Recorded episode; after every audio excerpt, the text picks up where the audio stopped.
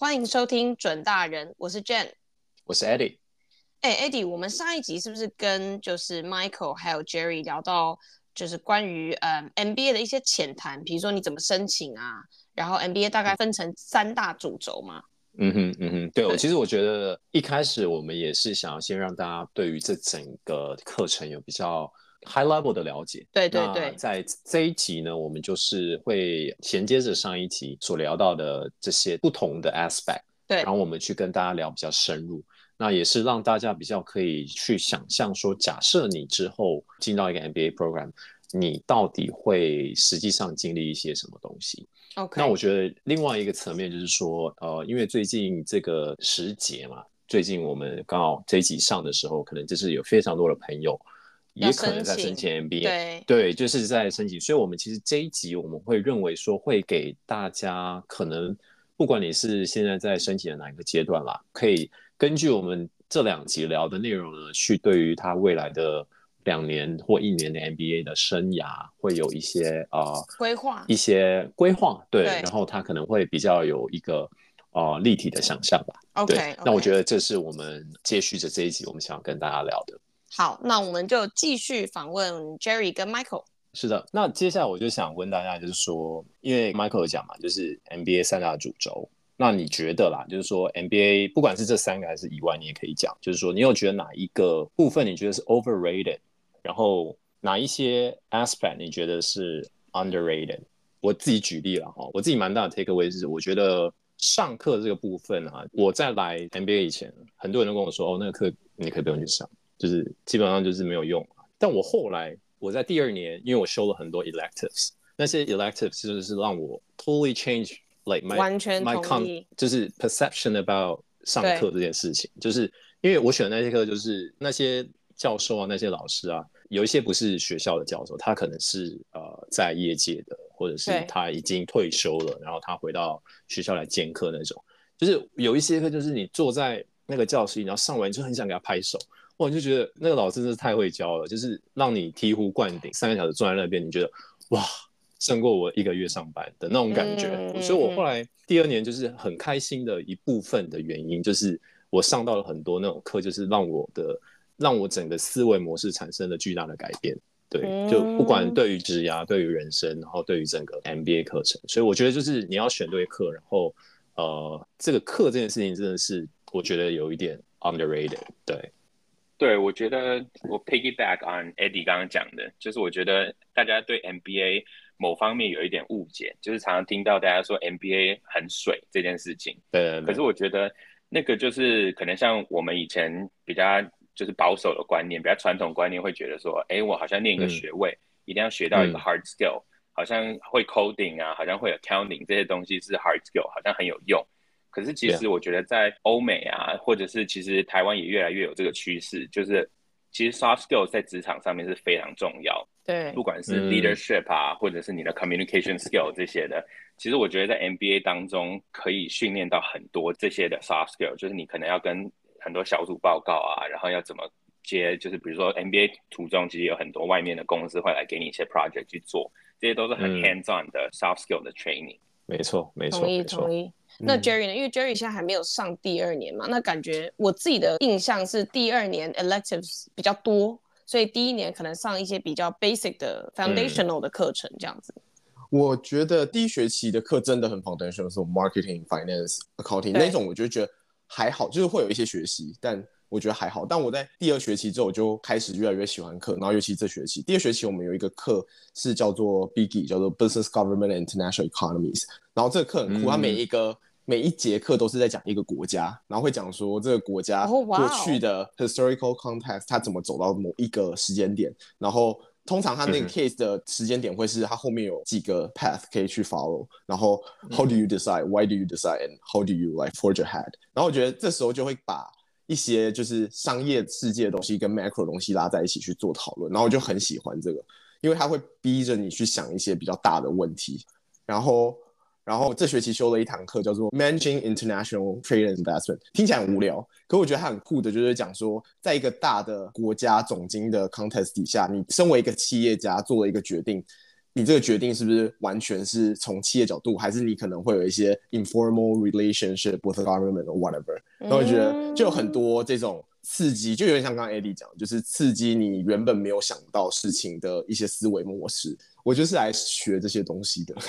对，我觉得这种东西真的是大学、嗯、，no one will tell you any of that。对，嗯，其实讲到课，其实我我修过很喜欢的课，其实很多，但是我就想到我们。我记得 Harvard 也有，就是我们有门课叫做 Global Immersion，就是你在二年级的时候，你可以去选很多的地方，就是全球，它会在全球这这世界各地是有名的，对对对对，就比如说我们那时候有什么 Israel 啊，你可以去呃中南美洲啊，你可以去 Dubai 啊，然后我那个时候就是我想去的都没去成，就是我那个时候最想去 Israel，然后我就没选到，所以我那个时候就捡人家捡剩的，那我那个时候我就去了 Zurich。那真的是没有人要去，就比较少人要去。对，然后它的主题就是 Hidden Gem 那一门课呢，后来整个超乎我的想象，就是他带我们去参观很多瑞士的那种鲜为人知的隐形冠军。我真的觉得哇，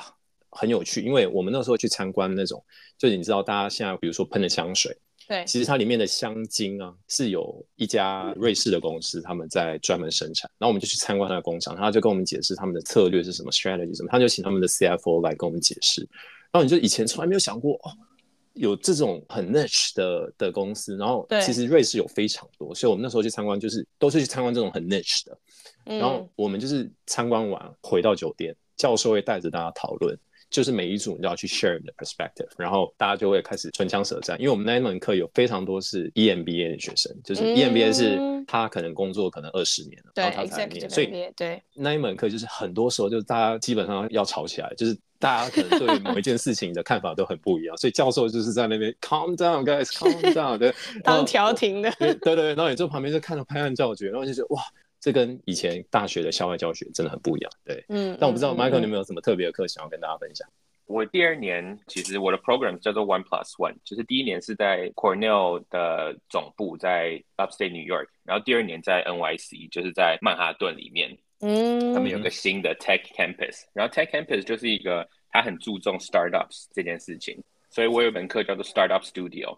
就在第二学期，你可以自己去找你的 teammate。然后整个 campus 的人都要上这个课，所以会有 engineering student，有什么 health tech student，oh, wow. 各种 student，然后你就自己去找那些学生组成一个队伍，然后要想一个 business idea，startup idea，然后就是整个学期的时间中间会有很多个 pitch，然后很多个就是那种给你 review 的 session，然后最后在学期末的时候有一个很大型的全校型的 pitch，会找很多外面的人过来听你的这些 idea，很多 VC 会来。然后最后前五名好像都会拿到大概十万块美金的 startup funding，然后还有一些 VC funding 也会进来，然后就很多，我现在同学很多都在创业，在试做创业，对，嗯，哇，这个很酷哎，而且上这门课的学生非常的 diverse。就是你刚刚讲 engineering 啊，就是大家进来，所以你不会只是一群 business 的学生自己在那边打嘴炮，然后做不出来，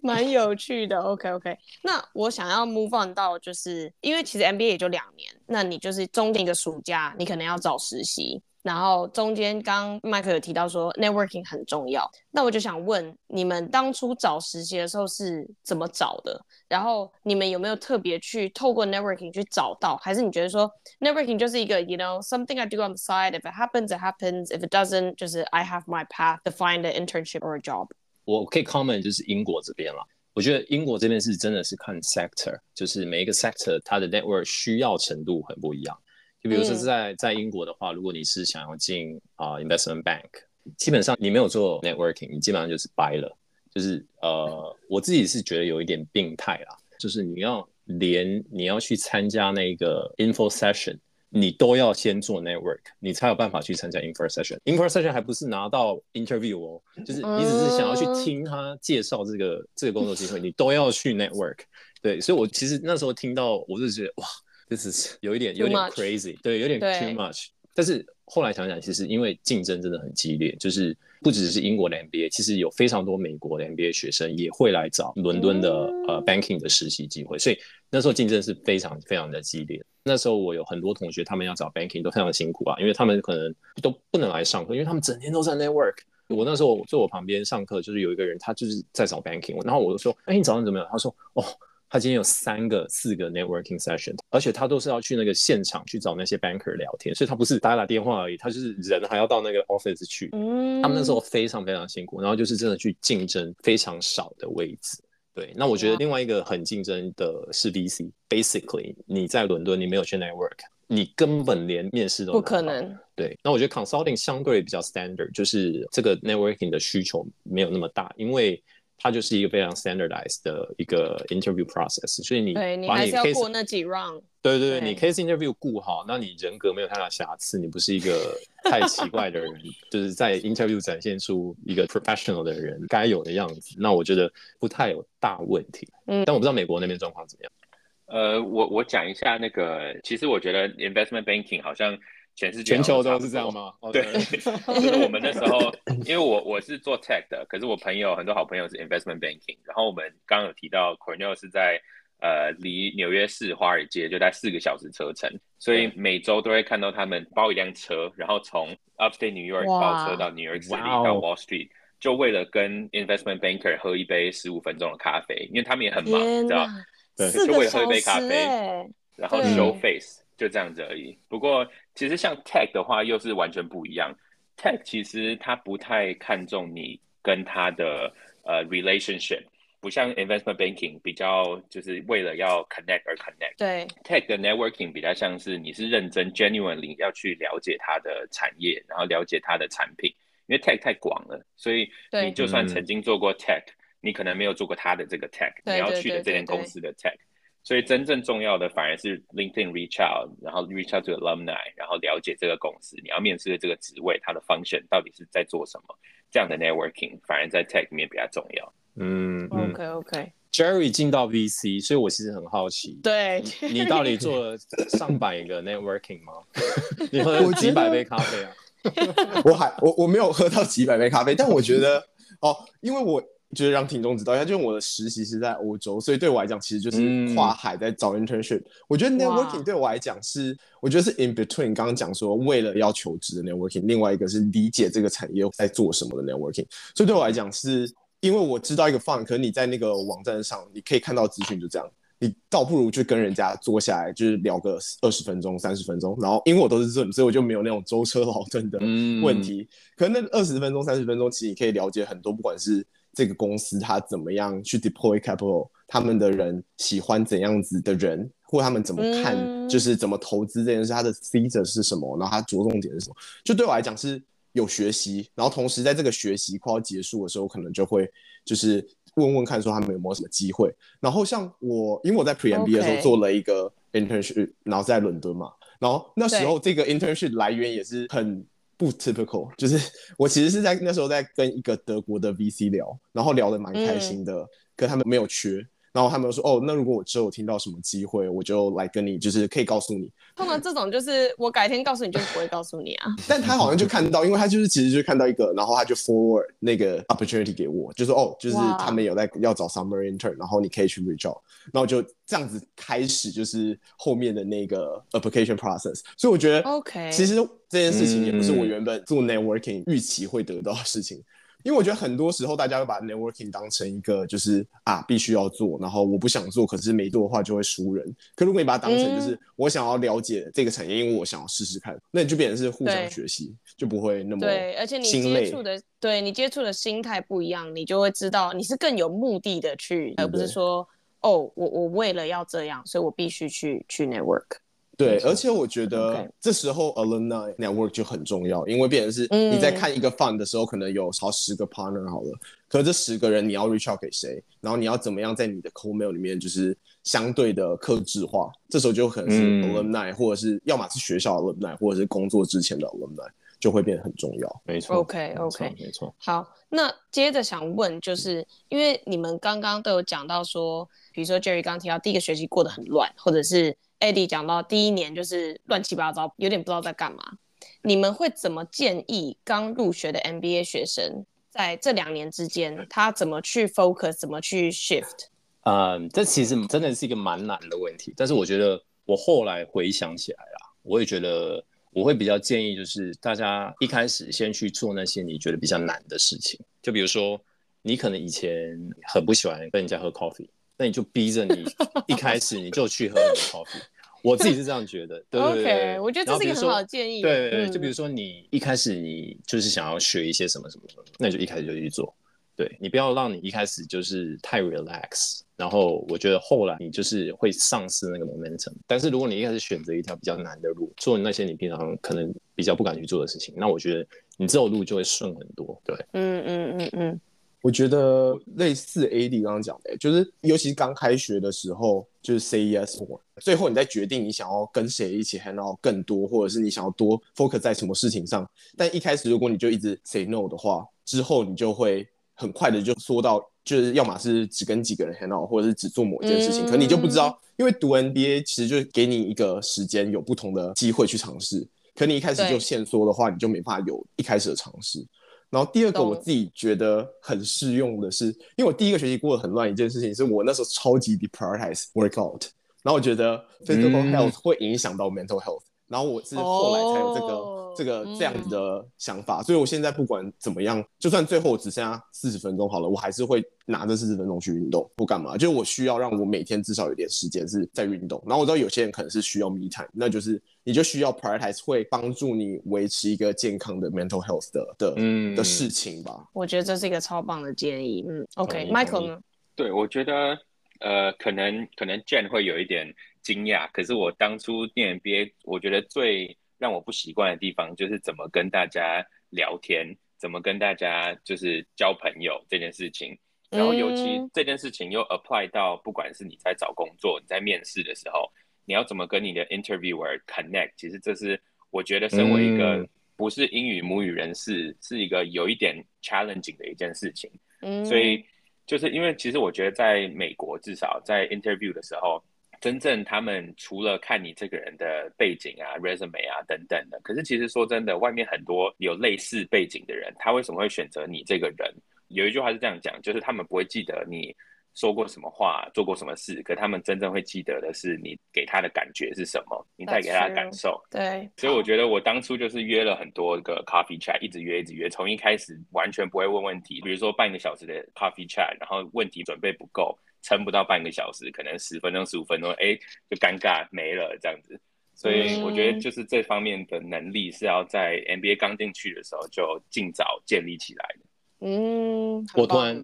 我突然想到我一个同学，就是 Echo 刚刚 Michael 讲的，就是他那个时候一开始非常 struggle，就是跟人家 coffee chat。他跟我讲，然后他那个时候一开始约，比如说约十个 coffee chat，在跟人家聊的过程当中，他根本没有办法专心听人家在讲。你知道为什么吗？因为他一问一个问题结束，他要想他下一个问题是什么，所以他在 人家在讲的过程当中呢，他就必须要去想那个人，完全他根本没有认真在听人家讲，因为他很紧张嘛。但是我觉得。他说他后来抓到那个诀窍之后，他就已经脱离那个。嗯、但是我觉得很多人可能一开始也会像这种状况，就是嗯嗯，对，我觉得关于这个，呃，Jerry 先说。没有，我觉得刚刚那个点就是，我觉得是 stay curious，就是你在跟人家 coffee chat，我就是要讲一样的，你就你就对，在那个对话里面，不是说好像有十个问题我要过完。This is not purpose of doing this coffee chat。重点是你发自内心的有兴趣，你有兴趣你就知道你的 follow up 是什么，你就知道你怎么带那个 conversation 的方向。嗯，对，嗯，没错，没错。好，那因为 Jerry 现在也进入第二学期了嘛，那我想问，就是 MBA，然后呢？因为你们现在是可能 MBA 念完，你们要准备，maybe 已经开始工作，maybe 准备要开始工作。我想问你们对于 career path 这个方向有没有因为你念 MBA，所以你的 plan 有改变，或者是你对工作的这个想法任何改变，还是你觉得说，哦，就跟我当初想的完全一模一样，I take the box and I'm ready to go。前几个礼拜我才，因为我在整理电脑，然后我就才把我那个 essay 拿起来看，然后我就看，完全不一样，完全不一样。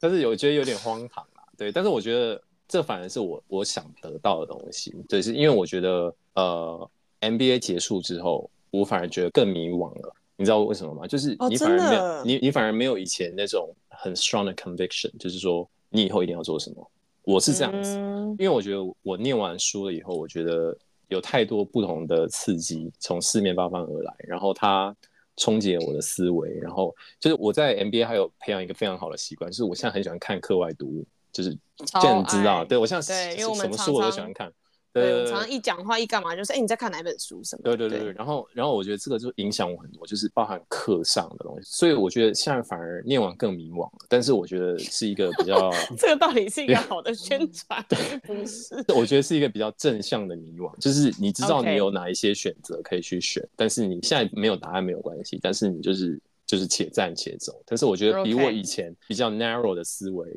来说.我觉得我现在比较开心，就是因为你你知道有很多不同的 options，然后呃这些东西它的 pros and cons 是什么，然后人没有一定要做什么才会成功。对对对，那你以前你会觉得只有这样才是对的，嗯、只有那样才是对的，但是我觉得这个是我念完 MBA，我觉得一个非常 fundamental 的一转变，对、嗯、，which 我很喜欢。对，我觉得我我有类似的，所以我才读一年而已。而且我觉得，我觉得 on refirm 这个迷惘，我觉得它是给你看到很多不同的机会，所以现在变成是说我要怎么做抉择，我要怎么选，而不是、嗯、而不是就是迷惘。对，因为我觉得读书之前，我其实没有真的想过可能会搬到欧洲这件事情。可是我觉得，就是上个暑假跟这个暑假，就是都在欧洲，然后。我也开始反思，虽然我不知道这是不是 MBA 这个 program 给我的，可是我觉得是至少这一年我在反思我对于工作跟生活，我我想过一个这样子的生活，嗯、然后工作应该在我生活中或者人生中占这样子的角色，然后因为去欧洲，我觉得有很多思维的的刺激，然后现在就变成反着回来想想说，好，接下来短期好短期我可能要回 consulting，我是 sponsor，可是两年之后我要干嘛？然后我后面是想要搬到欧洲，然后还是要直接搬回亚洲，还是怎样？还是想要留在美国？就是我觉得变成是有很多的选择。然后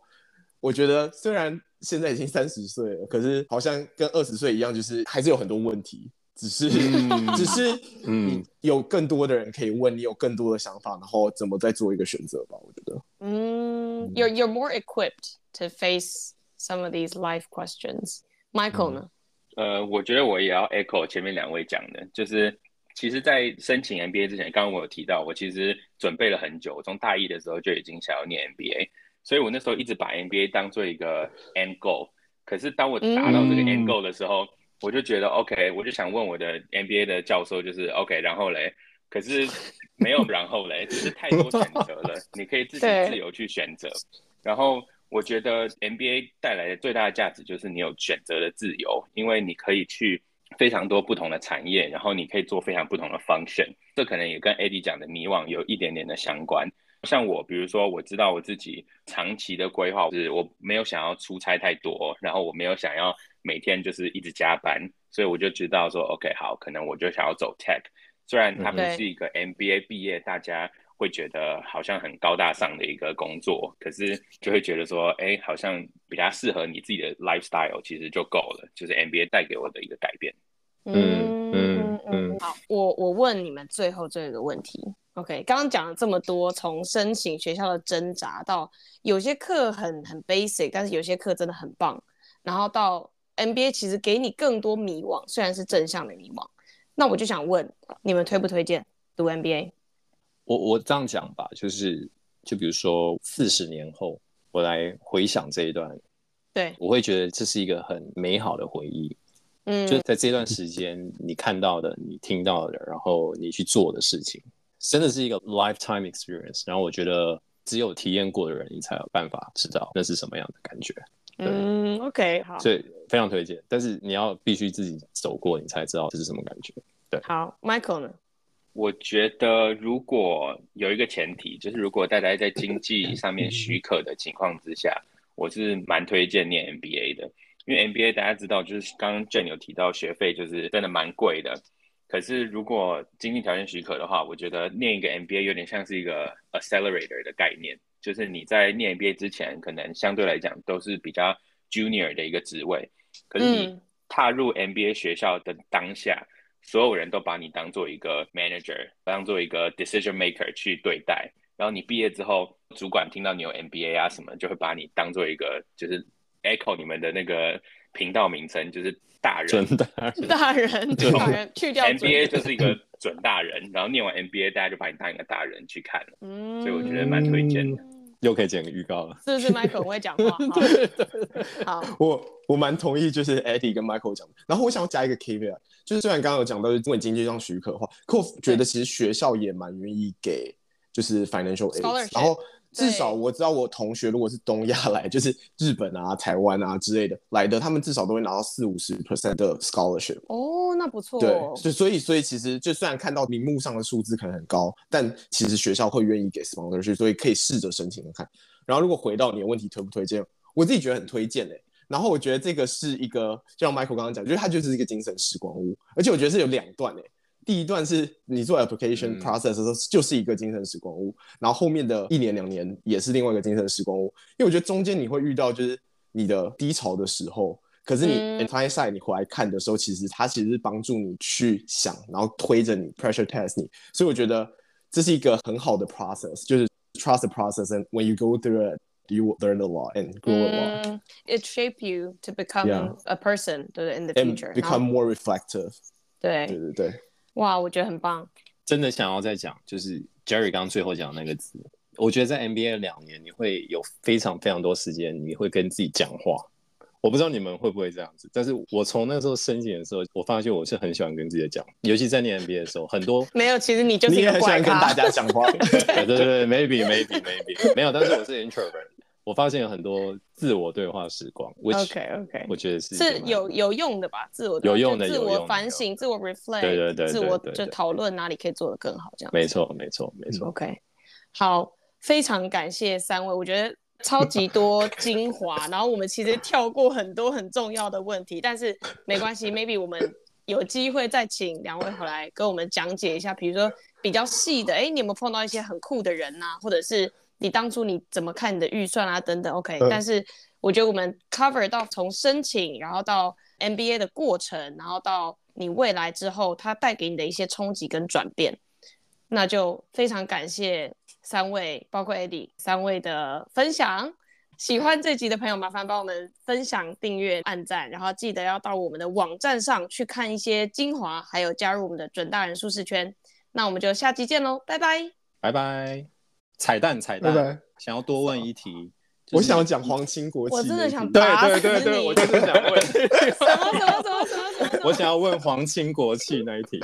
我 们我们班我们班在就是我们一年级有分班，然后我们有十一个班，我们班是被号称是 Indian billionaire section。我们班有四个，我们班有四四个 Indian billionaires。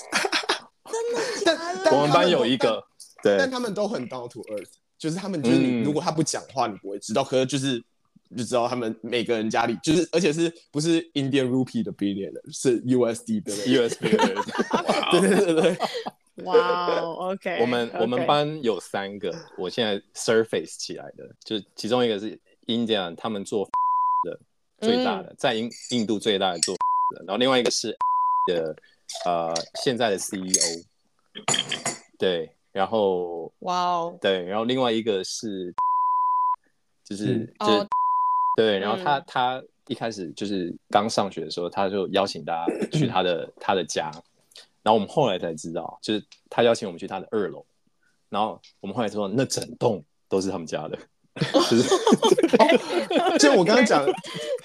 就我碰过一个，我之前在我之前在就是也是一个 elective，然后他是什么 organizational communication 还是什么东西的，嗯、然后反正我们就在看一个 case study，我们就说 OK。他们做过怎样的改变？嗯，然后讲完之后就说 OK，有没有人就是反正大家要讨论嘛。然后的 CFO 在那边举手说：“我可以分享一下我的经历。”他就在自己在这堂课里面，然后在读他们自己的 case study。Cornell 有吗？Michael？我我好像没有太花时间在 找出挖掘这些八卦。不不过我们有一个那个，我同学有一个是那个秘鲁小姐，就是哦哇，That's so cool，蛮特别的。对，你看 Michael 都注意到，他注意这个，他注意这个。